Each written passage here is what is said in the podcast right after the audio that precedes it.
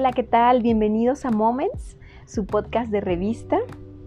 Estamos en esta ocasión en el episodio número 18. Estaremos en la sección de libros y en esta ocasión no les voy a hacer el resumen del libro, aunque sí va a haber comentarios al final acerca del mismo, pero es un pequeño cuento que está hermosísimo. Se llama ¿Dónde están las monedas?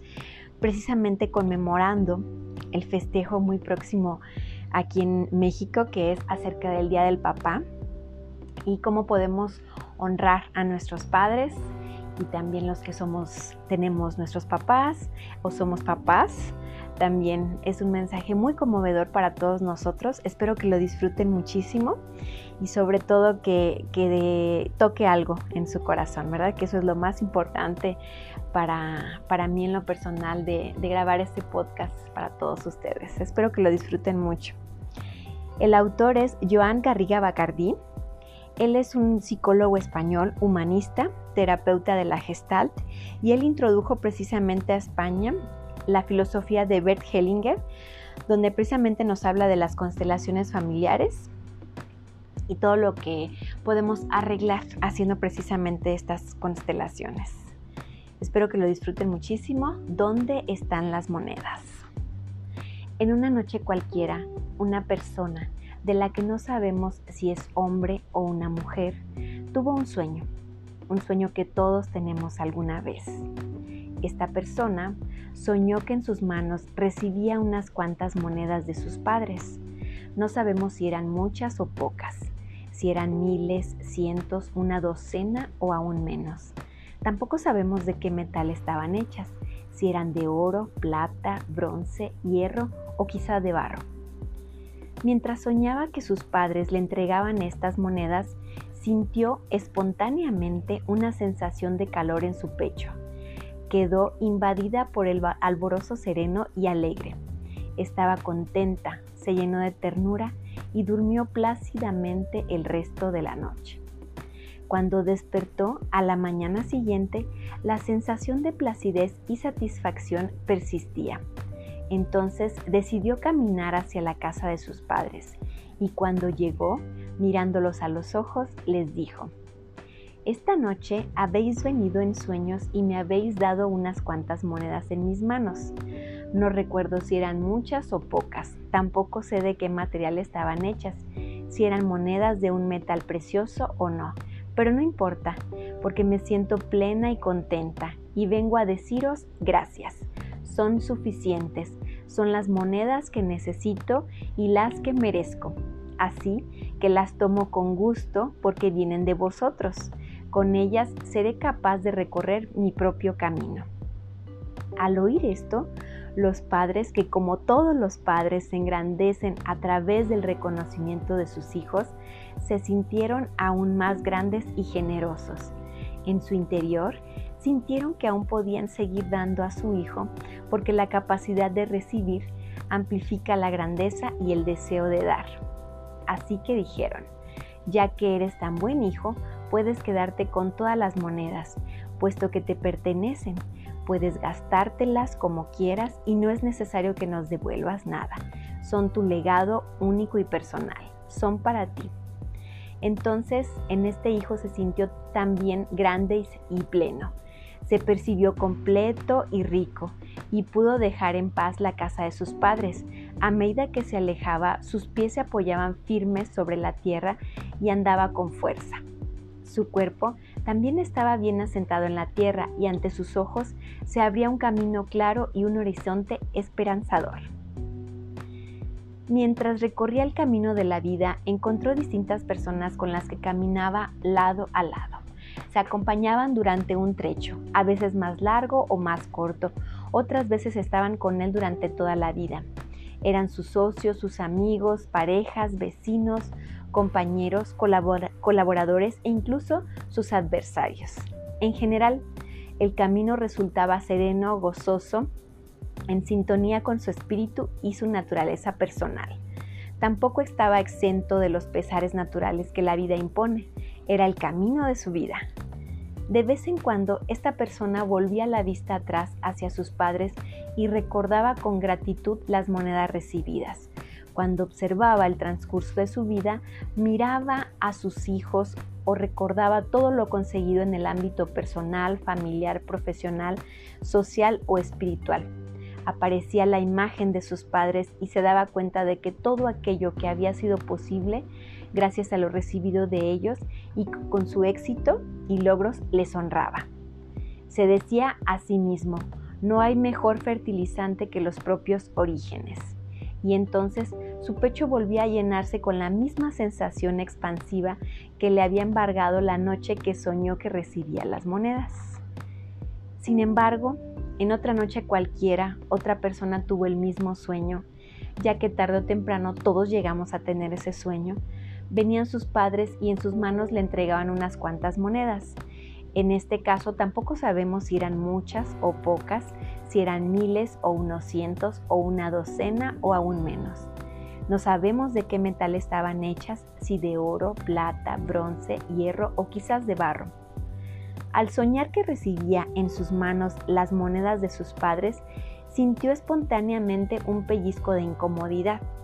La persona quedó invadida por una acria inquietud, por una sensación de tormento en el pecho y un lacerante malestar. Durmió llena de agitación, lo que quedaba de noche mientras se revolvía encrespada entre las sábanas. Al despertar, aún agitada, sentía un fastidio que parecía enfado y enojo, pero que también tenía algo de queja y resentimiento. Quizás lo que más reinaba en ella era la confusión y su cara era el rostro del sufrimiento y, de, de la disconformidad llena de furia y con un ligero tinte de vergüenza, decidió caminar hacia la casa de sus padres. Al llegar ahí, mirándolos, les dijo, Esta noche habéis venido en un sueño y me habéis dado unas cuantas monedas. No sé si eran muchas o pocas. Tampoco sé de qué material estaban hechas, si eran de un metal precioso o no. No importa, porque me siento vacía, lastimada y herida vengo a decirles que vuestras monedas no son buenas ni suficientes. No son monedas que necesito, ni son las que me merezco, ni las que me corresponden. Así que no las quiero y no las tomo, aunque procedan de ustedes y me lleguen a través de vuestros. Con ellas mi camino sería demasiado pesado o demasiado triste de recorrer, y no lograría ir lejos. Andar sin vuestras monedas. Y los padres que como todos los padres empeñecen y sufren cuando no tienen el reconocimiento de sus hijos, aún se hicieron más pequeños, se retiraron disminuidos y tristes al interior de la casa. Con desazón y congoja comprendieron que todavía podían dar menos a este hijo porque ante la dificultad para tomar y recibir la grandeza y el deseo de dar se hacen pequeñas languidecen. Guardaron silencio, confiando en que con el paso del tiempo y la sabiduría que trae consigo la vida, quizás se pudiera llegar a enderezar los rumbos fallidos del hijo. Es extraño lo que ocurrió a continuación. Después de haber pronunciado estas palabras ante los padres en respuesta a su sueño, este hijo se sintió impetuosamente fuerte, más fuerte que nunca. Se trataba de una fuerza extraordinaria. Se había encarnado en él la fuerza feroz empecinada que surge de la oposición a los hechos y a las personas. No era una fuerza genuina y auténtica como la que resulta del asentamiento a los hechos y que está en consonancia con los avatares de la vida, pero la fuerza era intensa.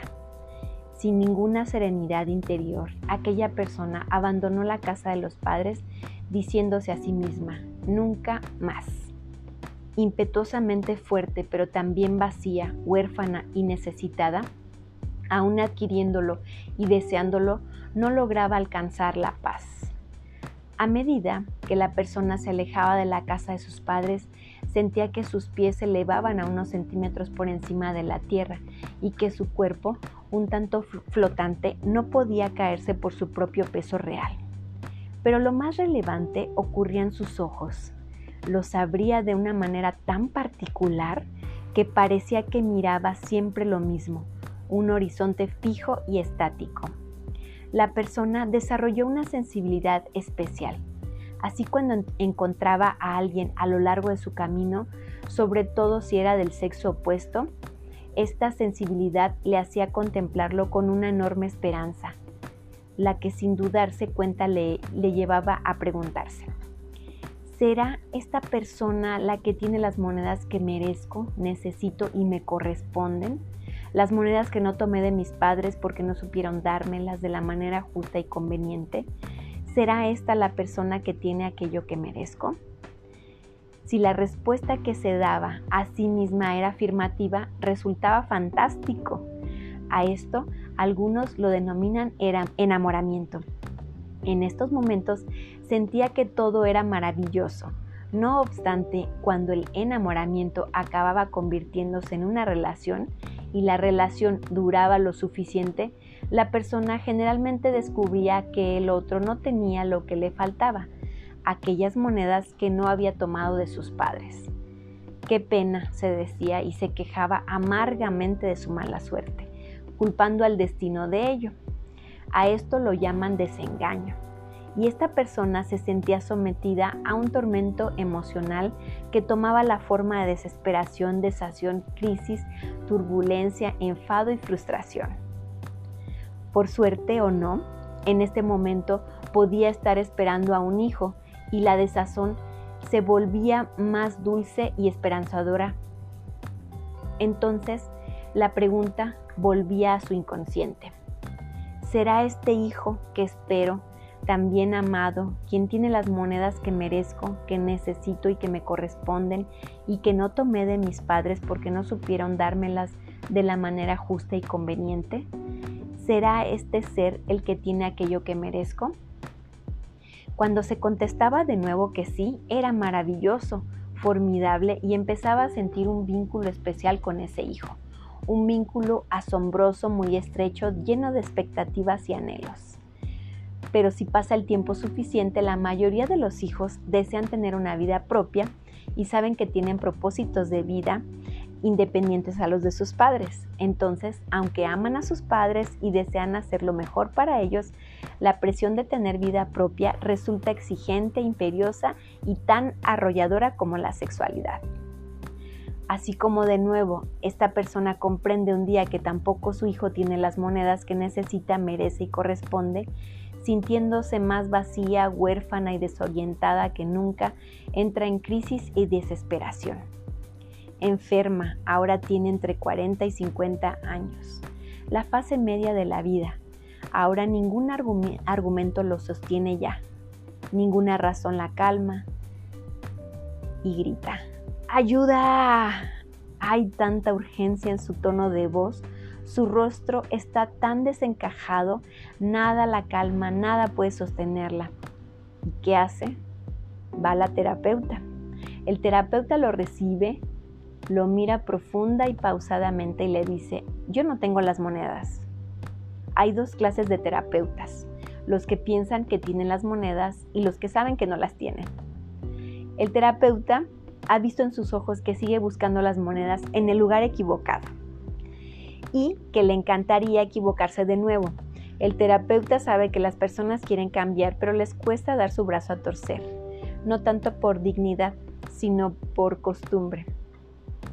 Él piensa, amo y respeto mejor a mis pacientes cuando puedo hacer con sus padres y con su realidad tal como es. Los ayudo cuando soy amigo de las monedas que les tocan, sean quienes sean.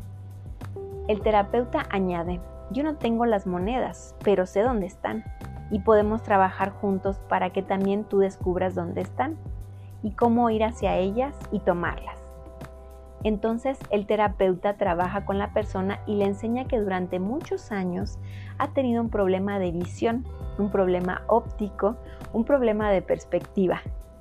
Ha tenido dificultades para ver claramente. Solo se trata de eso. El terapeuta le ayuda a reenfocar y a modular su mirada, a recibir la realidad de otra manera desde una perspectiva más clara, más centrada y más abierta a los propósitos de la vida una manera menos dependiente a los deseos personales del pequeño.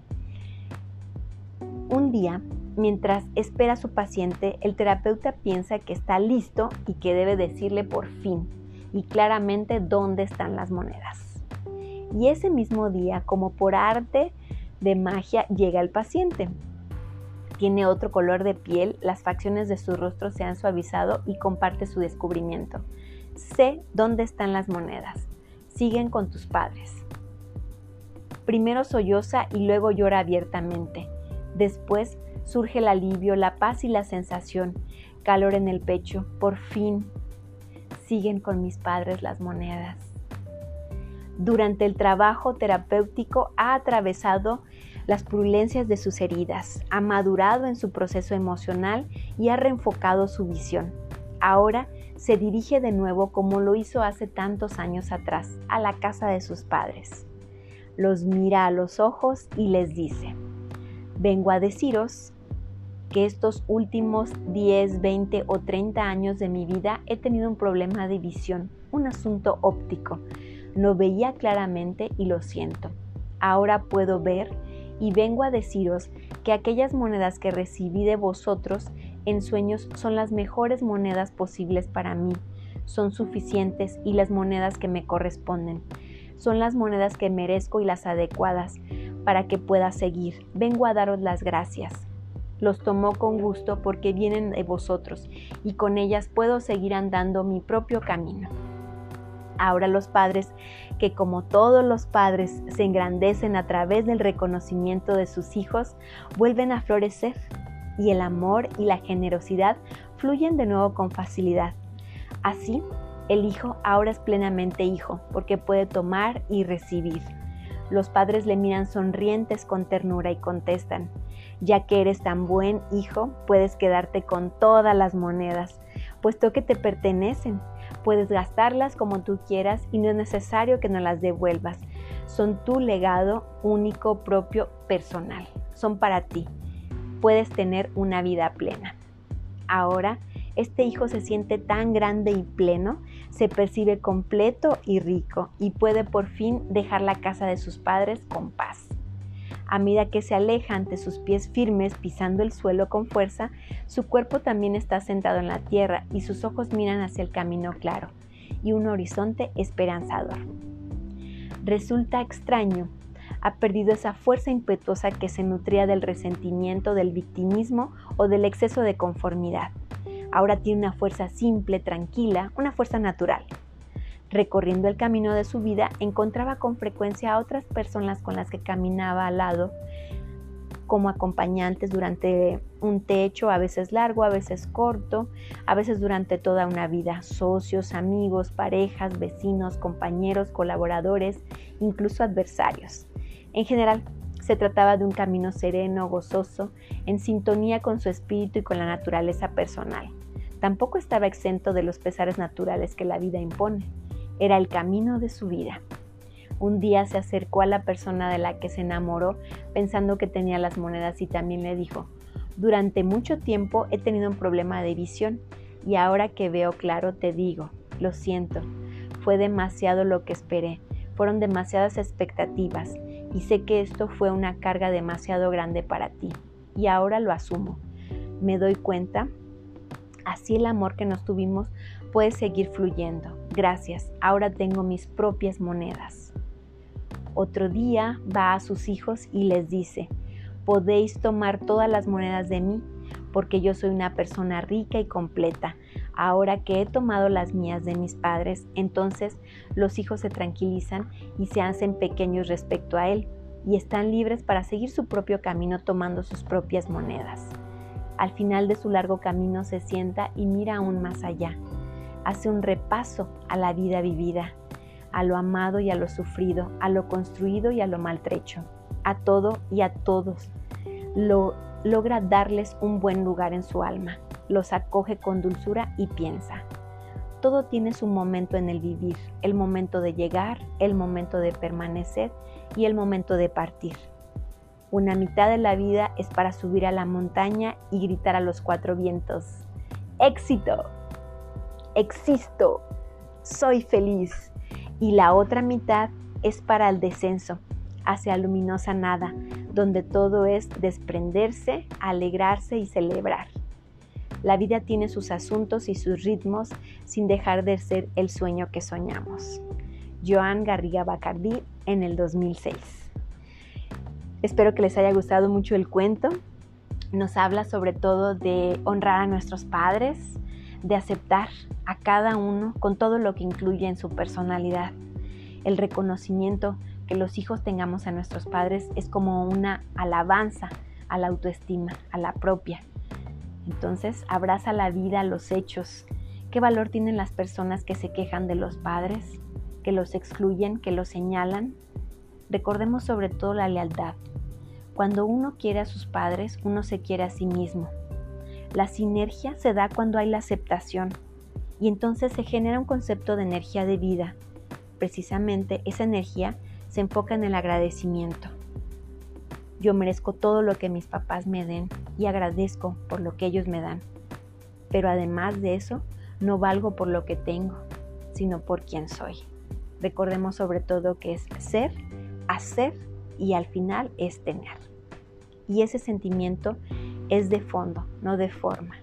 Hay que ser auténticos con nuestro propio sentir hacia nuestros padres. De esa manera tendremos alegría en nuestros corazones siempre, honrándolos, honrando su presencia en nuestra vida, estén o no estén en este momento. Gracias papás, gracias papi, gracias por el mío. Besos. Espero que lo hayan disfrutado. Gracias por prestarme sus oídos. Hasta el próximo episodio.